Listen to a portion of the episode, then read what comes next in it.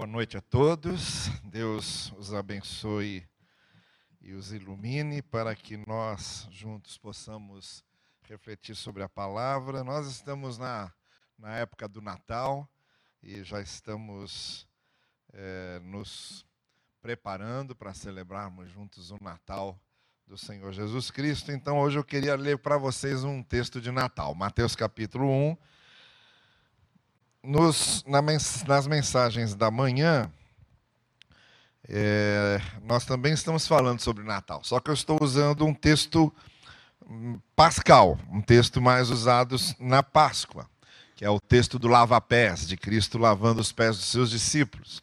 E eu tenho explicado que, embora esse texto não seja exatamente um texto natalino, seja um texto da semana da Páscoa, da semana da paixão, da morte da ressurreição, o, o ensino de Cristo lavando os nossos pés, é, o Natal é visto como o momento em que Deus veio lavar os nossos pés, se encarnou, se fez homem, se identificou conosco, não é?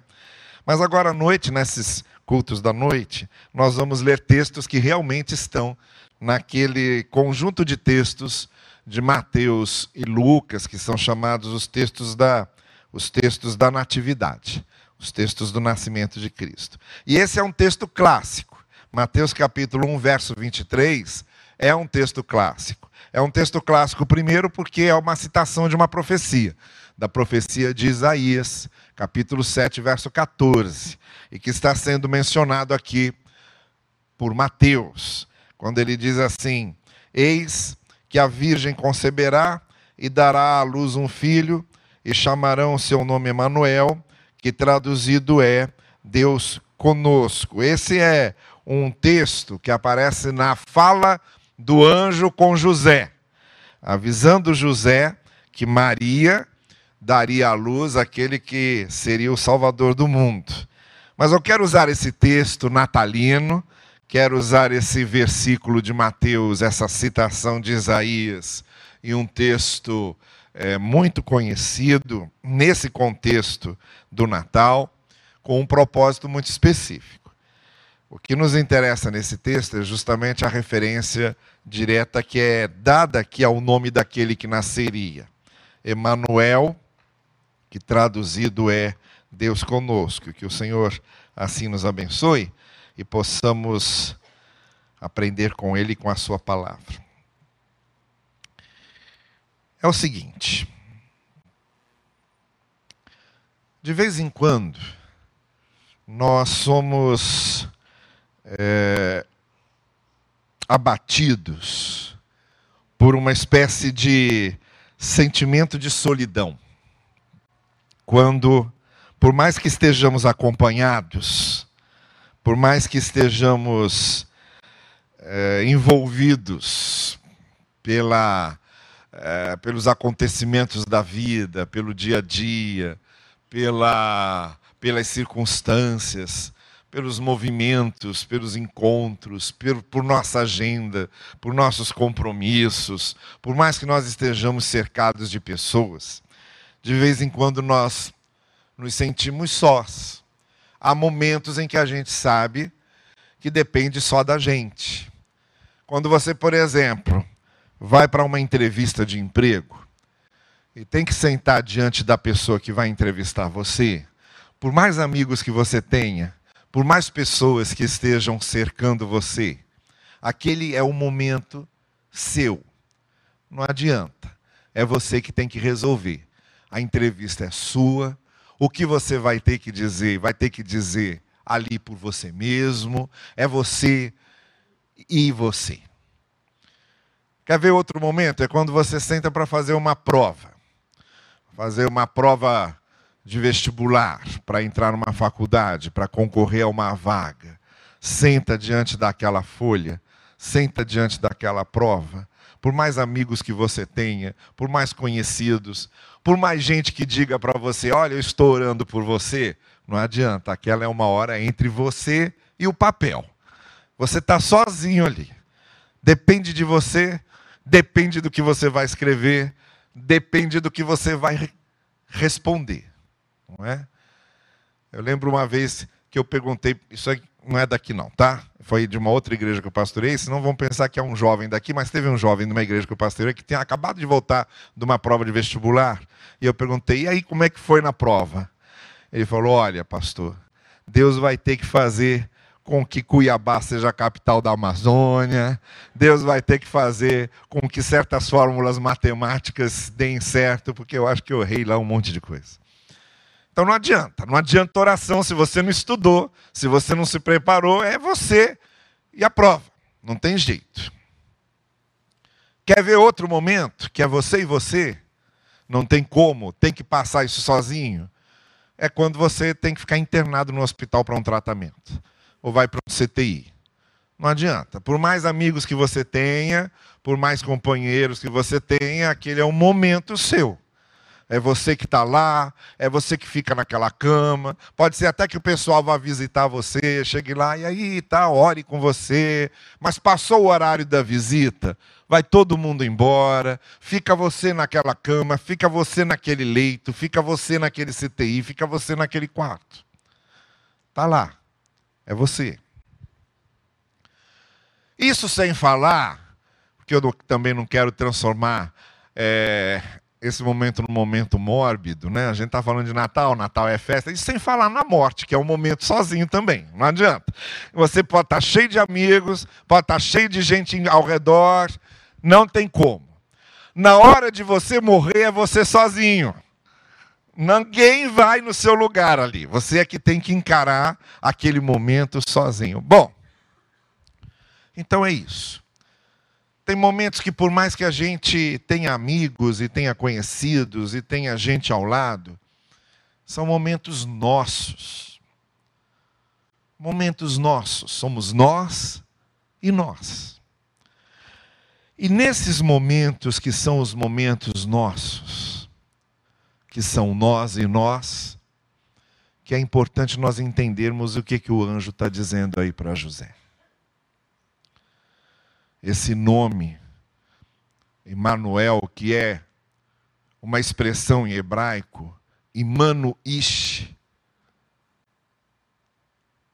é homem conosco, que o anjo muda para Immanuel, Deus conosco, Deus nos fazendo companhia, Deus em nós.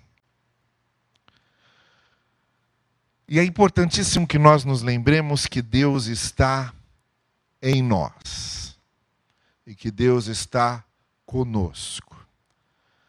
Porque nesse momento em que ninguém pode nos acompanhar, em que somos nós e nós, é importantíssimo nós nos, nós nos lembrarmos que temos conosco e em nós esse Deus que é o Deus Emanuel, que é o Deus conosco.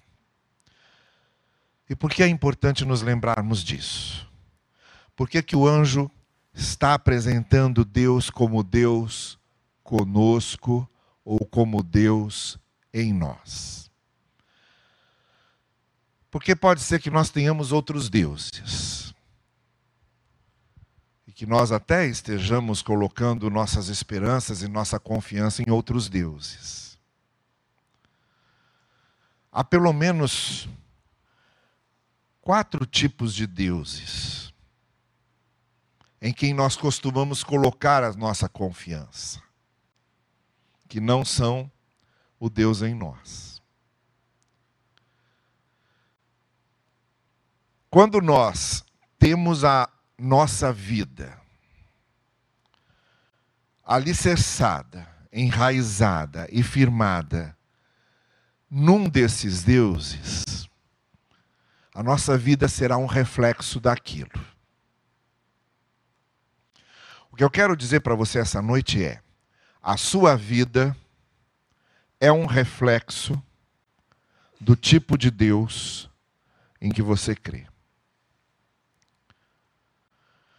O que você faz, o que você realiza, a maneira como você vive a vida, a maneira como você anda, as decisões que você toma, As escolhas que você faz têm a ver com o tipo de Deus no qual você confia. No tipo de Deus que a sua fé está enraizada. E há quatro tipos de Deus que não são o Deus em nós. Não são esse Deus conosco, mas que são deuses que as pessoas têm carregado consigo. São deuses que têm feito a cabeça da moçada. São deuses que têm definido o coração dessas pessoas. São deuses que têm caracterizado a vida dessas pessoas. Será que ele é um desses que você está seguindo? Será que um desses deuses é o Deus no qual você tem alicerçado a sua fé? Eu vou falar sobre eles e você se examine e veja se é isso. Veja se é esse o seu Deus. O primeiro tipo de Deus, que não é o Deus em nós, mas que muita gente tem alicerçado a sua fé, é o Deus atrás de nós. Muita gente cultua, segue, está com a sua vida sendo formada pelo Deus atrás de nós. Isto é, o Deus do passado, o Deus só das Escrituras, o Deus de Abraão, de Isaac, de Jacó, o Deus que agiu lá atrás,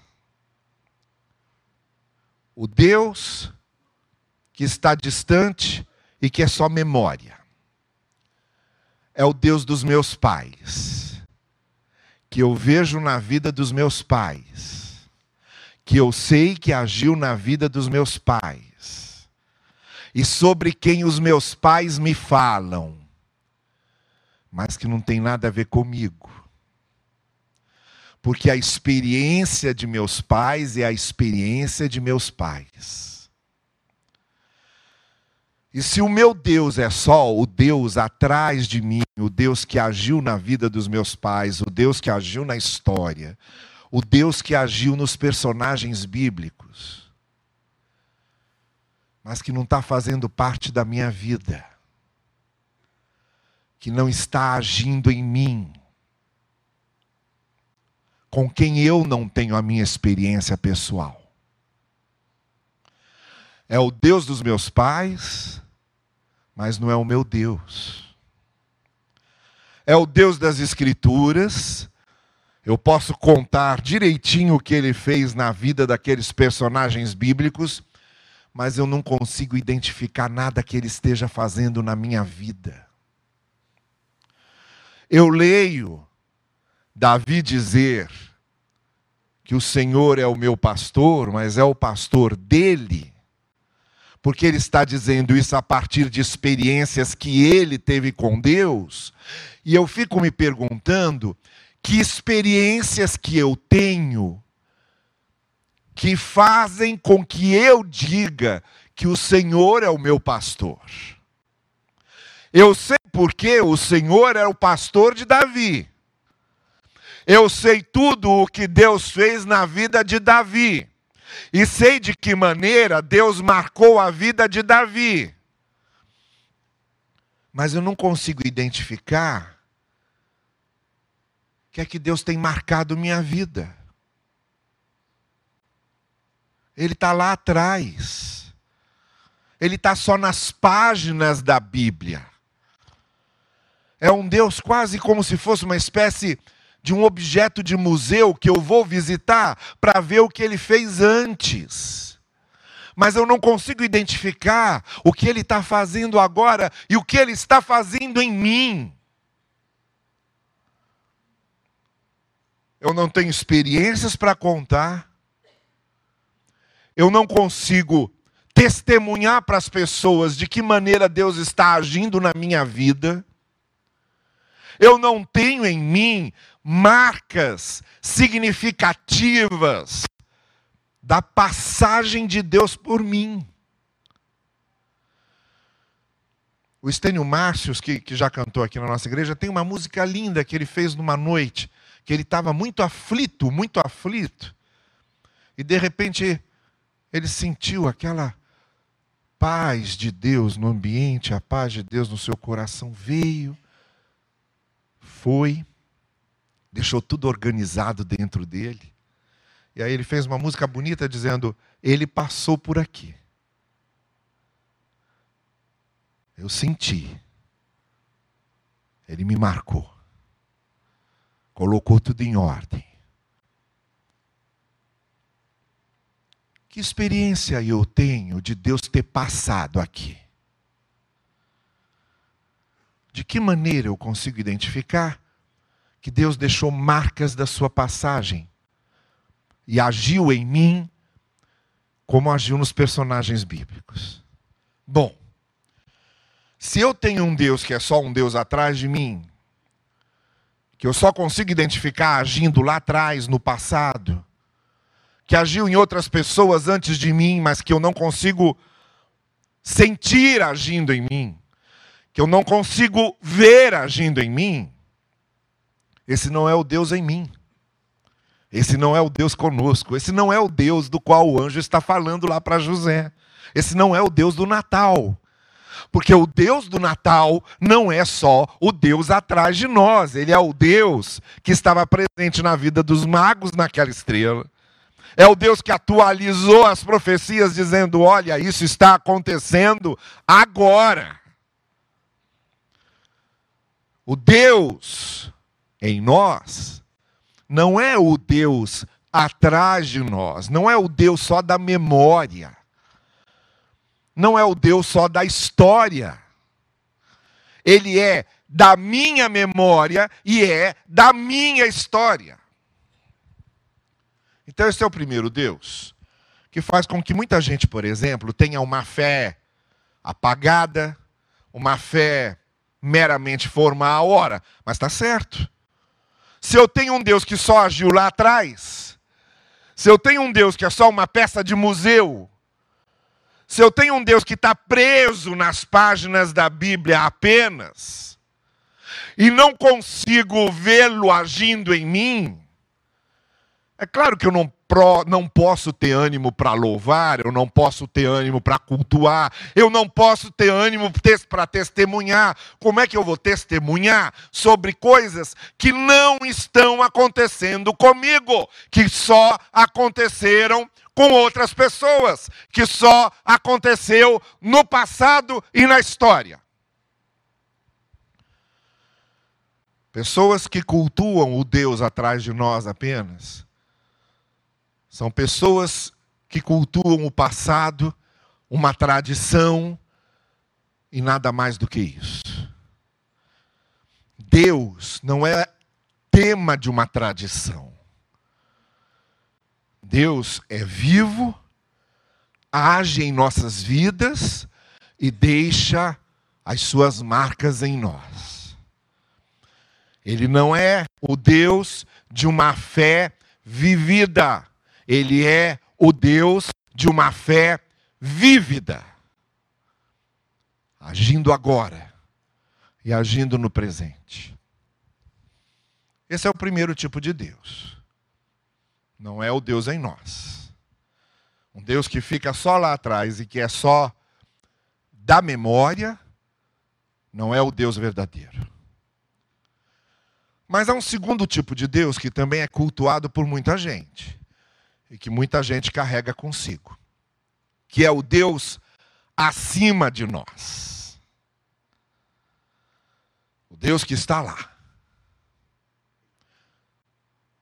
que é mais ou menos o que nós poderíamos dizer que é o, o Deus dos deístas. Você sabe que os deístas são aqueles que dizem que Deus criou o universo, fez o universo funcionar e agora está lá em cima, só olhando. não se envolve com nada, não se relaciona com ninguém. Os deístas usavam muito a figura do relojoeiro. O relojoeiro que dá corda no relógio e depois deixa o relógio funcionando por si mesmo. Esse era o deus de filósofos, por exemplo, como o filósofo judeu Baruch Spinoza, que dizia que Deus é a natureza. A gente quer ver Deus, a gente olha para a natureza e só. Mas Deus não se envolve. Não há relacionamento pessoal com Deus. Deus é a origem de tudo e é só a origem de tudo. Mas está lá em cima. Está só lá em cima. Nós o cultuamos, nós o adoramos, mas ele é só o Deus transcendente está acima de nós. Não. Esse também não é o Deus em nós. Deus não é isso que está só lá para ser visto de longe. Ele não está separado de nós. Ele não está longe. Ele não é um auditório só assistindo as coisas acontecerem. Esse Deus em nós esse Deus revelado a José no sonho é o Deus que as pessoas experimentam e que se relaciona com elas, que se revela a elas. Ele está acima, sim, porque Ele é o Deus que está acima de todas as coisas. Mas Ele veio. Ele veio para se relacionar conosco, Ele veio para se revelar. Ele é o Deus da comunicação é o Deus que se comunica consigo mesmo, até a imagem da própria Trindade, é a imagem desse Deus que se comunica consigo mesmo, o Pai, o Filho e o Espírito.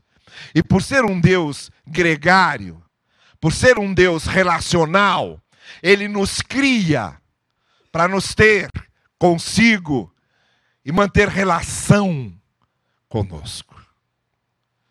E é o Deus que nos ama, que demonstra o seu amor e que vem e que se encarna e que assume as nossas dores e que se identifica conosco. O Natal é exatamente isso.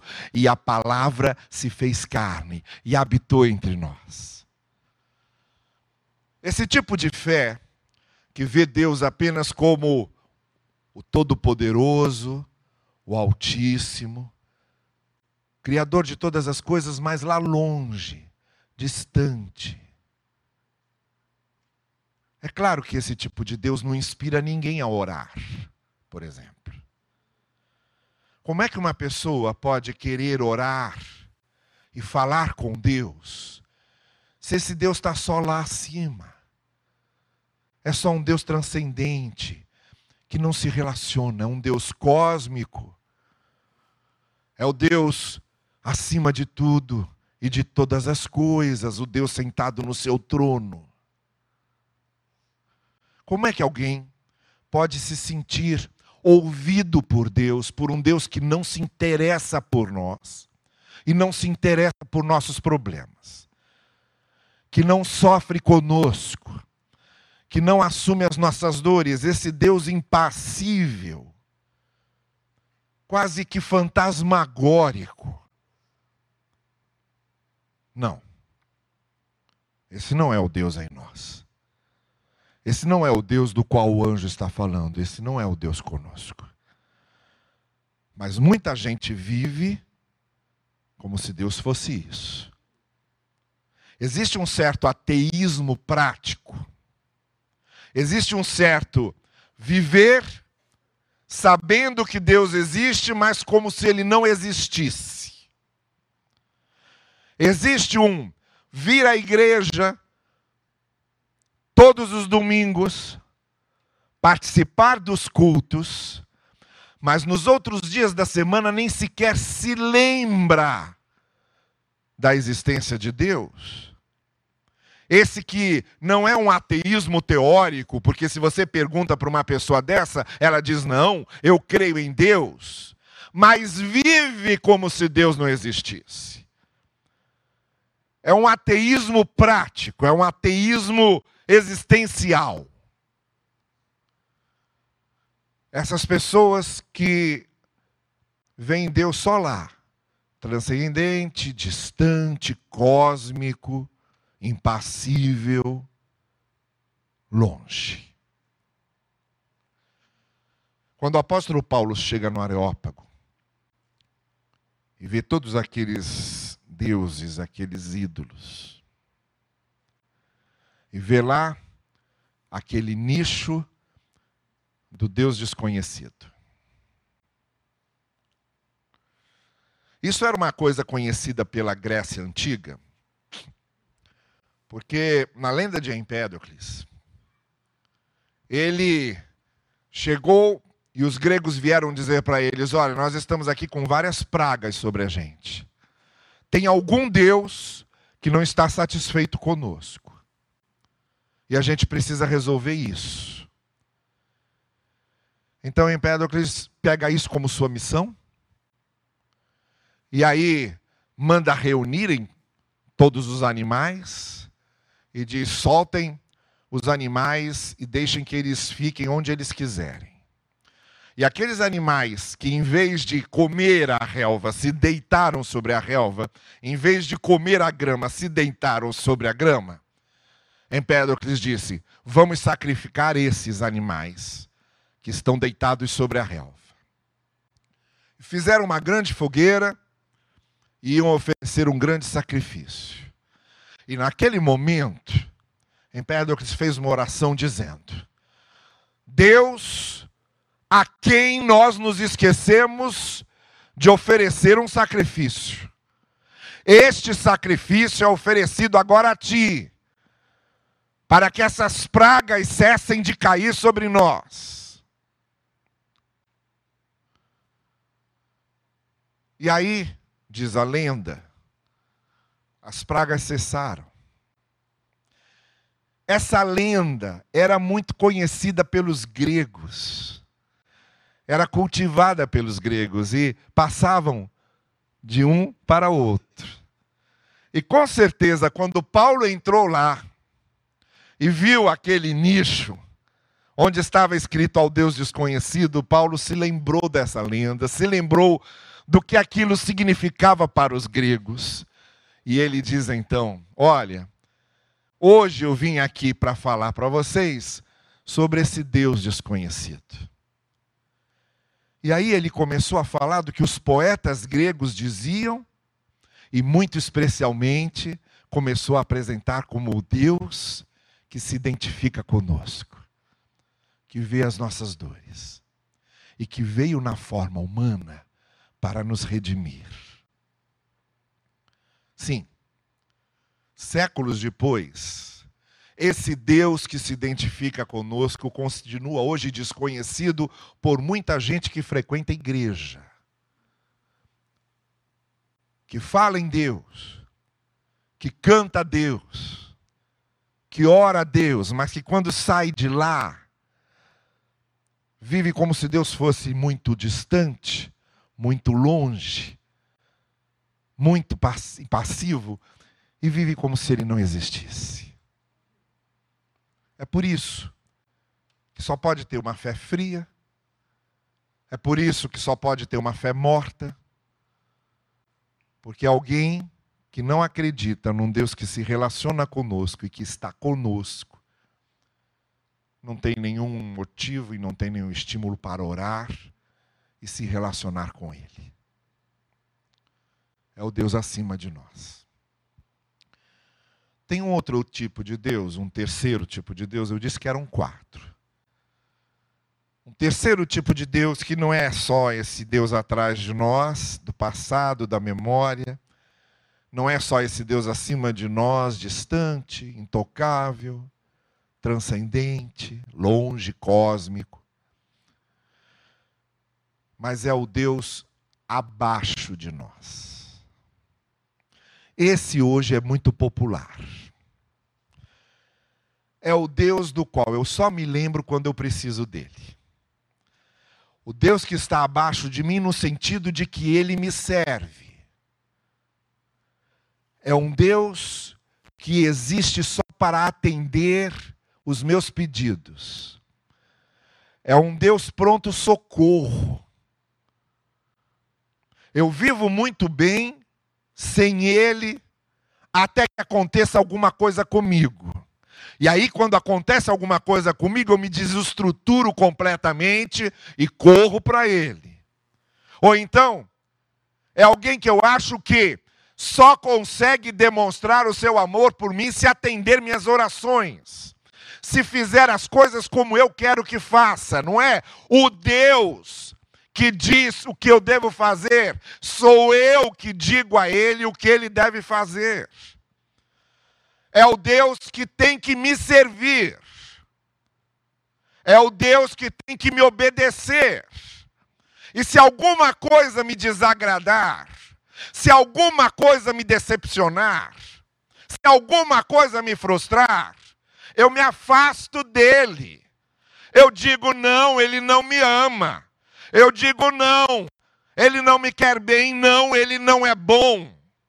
Porque esse Deus só me interessa enquanto está lendo na minha cartilha.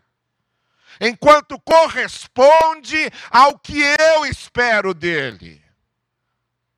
Esse Deus só me interessa se é um reflexo meu.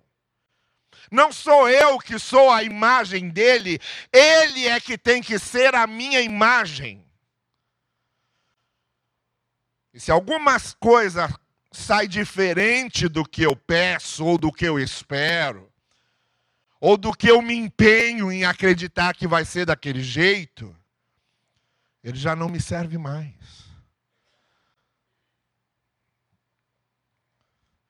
Nós agimos com esse Deus abaixo de nós, que está aí para nos servir, e que está aí para fazer a nossa vontade e que está aí para atender os nossos pedidos, e que está aí para atender nossos caprichos, nós servimos a esse Deus como uma espécie de suborno. Eu faço alguma coisa para esse Deus, porque eu quero que esse Deus faça alguma coisa por mim. Eu vou servi-lo porque eu quero uma recompensa. Eu vou fazer alguma coisa para ele porque eu quero ganhar alguma coisa. Então é o Deus que está abaixo de mim, a quem eu só recorro quando alguma coisa dá errado, de quem eu só me lembro quando eu fico doente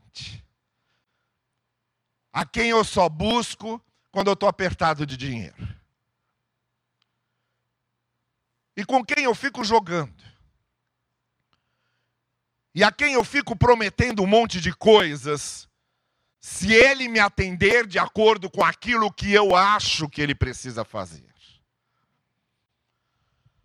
Pessoas que têm a sua fé firmada nesse Deus abaixo de nós, são as pessoas que mais facilmente se decepcionam com coisas, que mais facilmente se afastam da fé, que se magoam com uma facilidade enorme,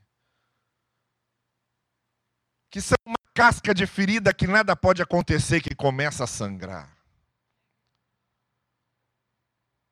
São os decepcionados com Deus, no sentido de que eles tem expectativas para com Deus que Deus é obrigado a atender. Vem em Deus como uma espécie de Deus ex machina.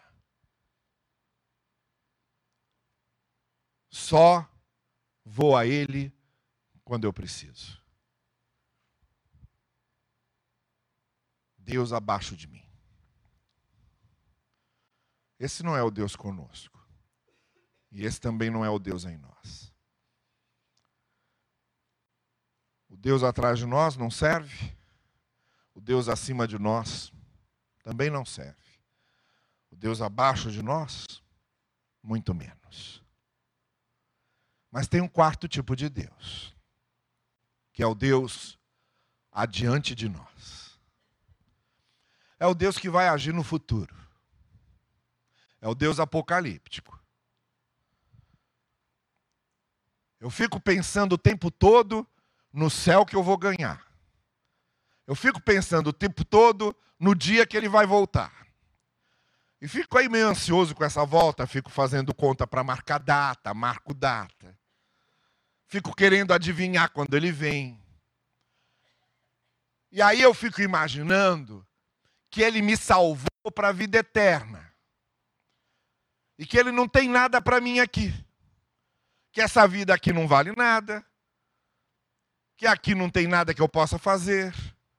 E fico projetando a minha fé só para lá, para o futuro, para a eternidade. Como se Deus nos salvasse apenas para o céu. Como se nós aqui hoje, nesse mundo, nessa vida, não pudéssemos ser usados por Deus e como se Ele não tivesse projetos e planos para nós aqui.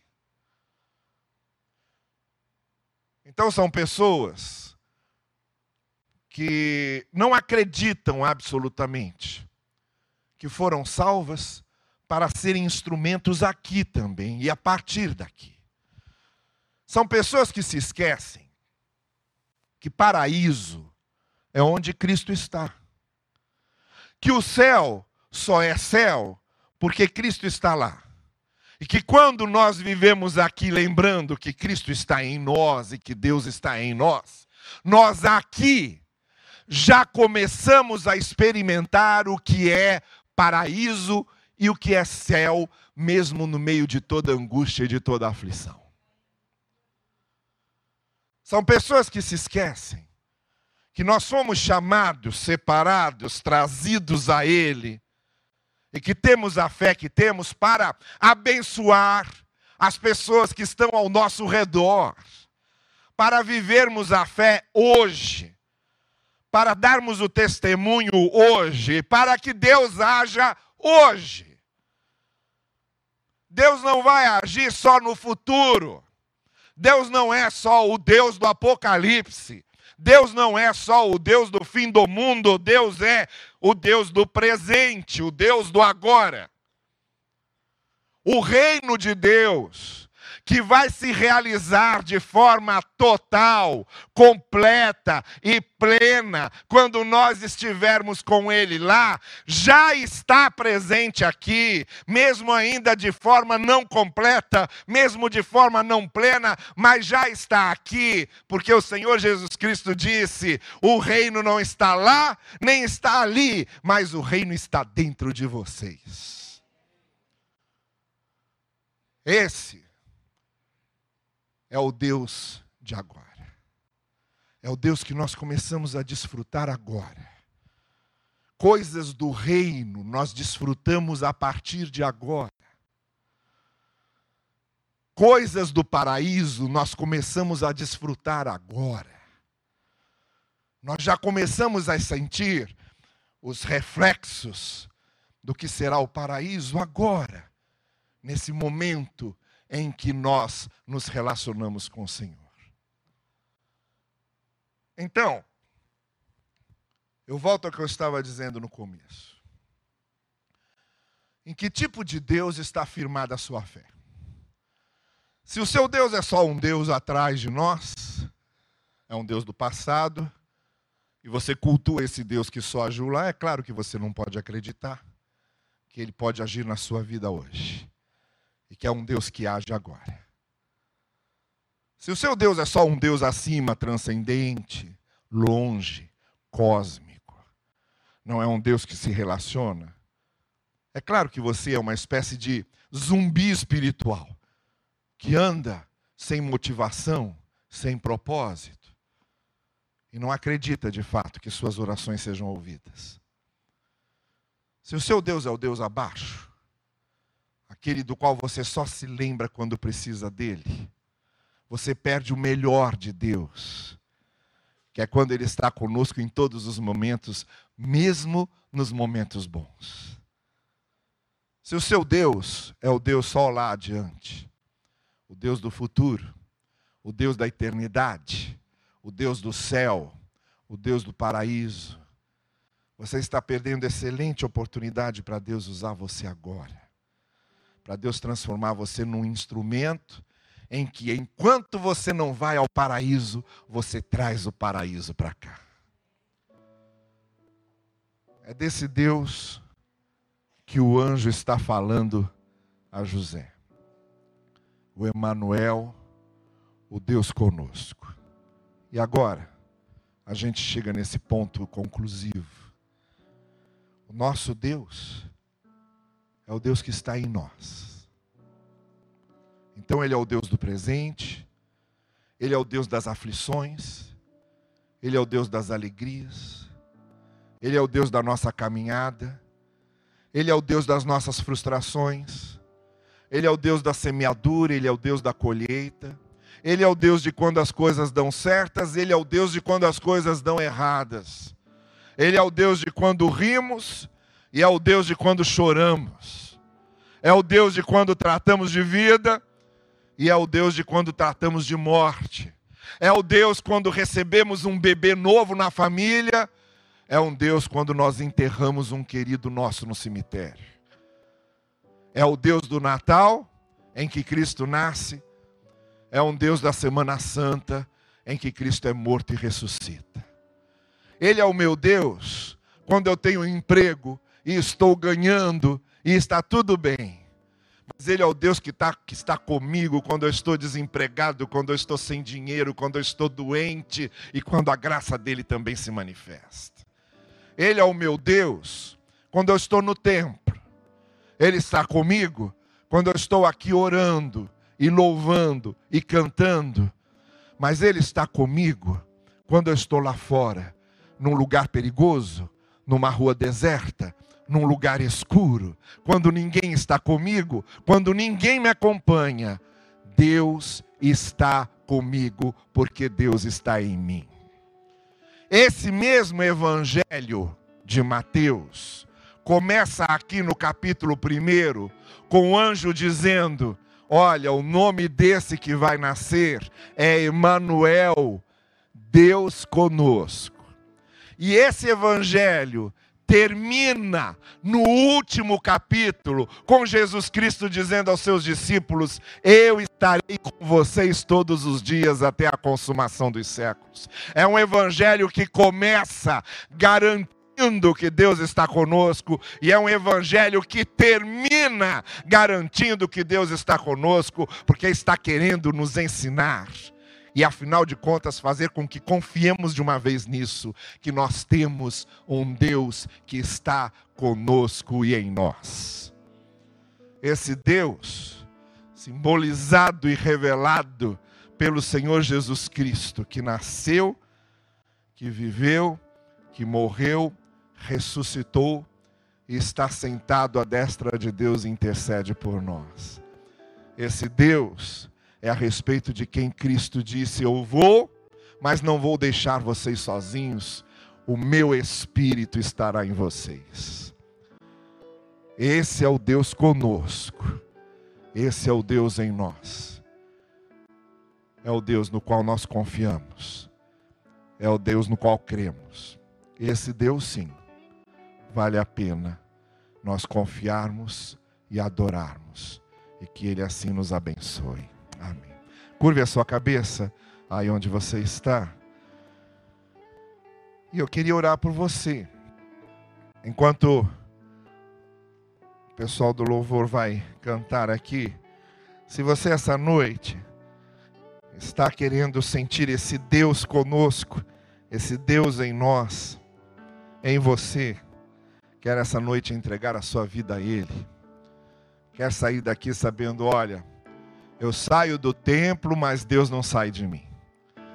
Eu saio do culto, mas Deus continua comigo. Acaba o domingo, mas esse Senhor está comigo.